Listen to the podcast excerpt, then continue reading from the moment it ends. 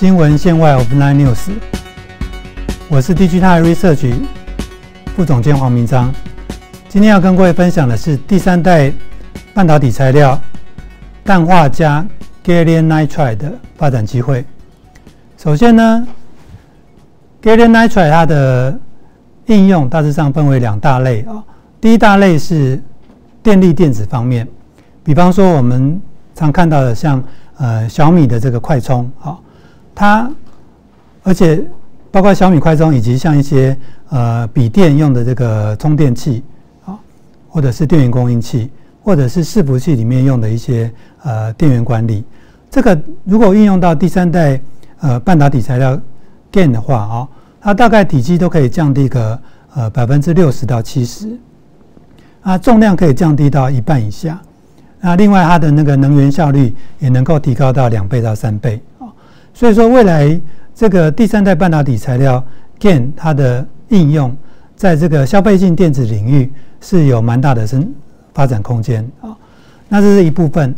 第二个呢，就是它在呃射频射频方面的应用啊，这个市场比刚才这个电力电子应用还要大出好几倍啊。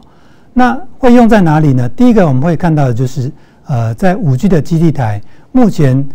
大规模的都是往这个呃 GaN 这个第三代半导体元件去发展啊，因为它可以让你的五 G 基地台，它的这个天线元件的这个呃数量或者是体积重量可以往往那个更更小的方向去发展。那另外呢，它在包括是像卫星或者是呃太空船或者是一些那个呃国防用的这个雷达防空雷达。或者是一些呃比较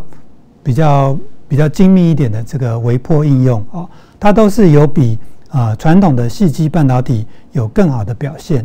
那传统的像呃卫星通讯他们用的这个呃行波管这种传统的已经呃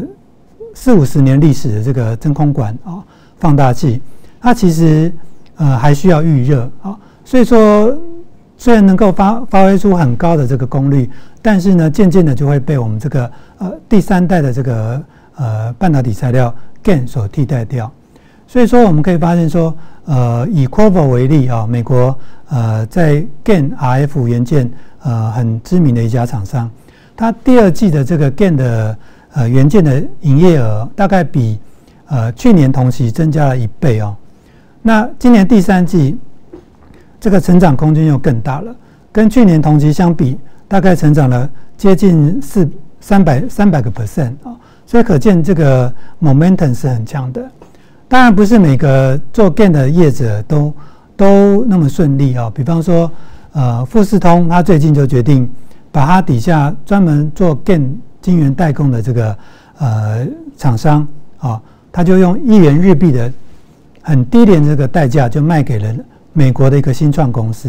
因为它这方面已经连续亏了很多年啊，所以这个还是要看你是 leading 角色，或者是呃你在整个产业链只是做个呃比较一般的、一一般的角色，它的那个获利空间就不一样。像我们刚提到的这个 q u a v o 它在 gain 方面的这个毛利率，我们估计大概会五十五 percent 到六十 percent，它的营营业利率甚至可以高达三十 percent 以上。所以说，不同的业者这方面的差距也是蛮大的。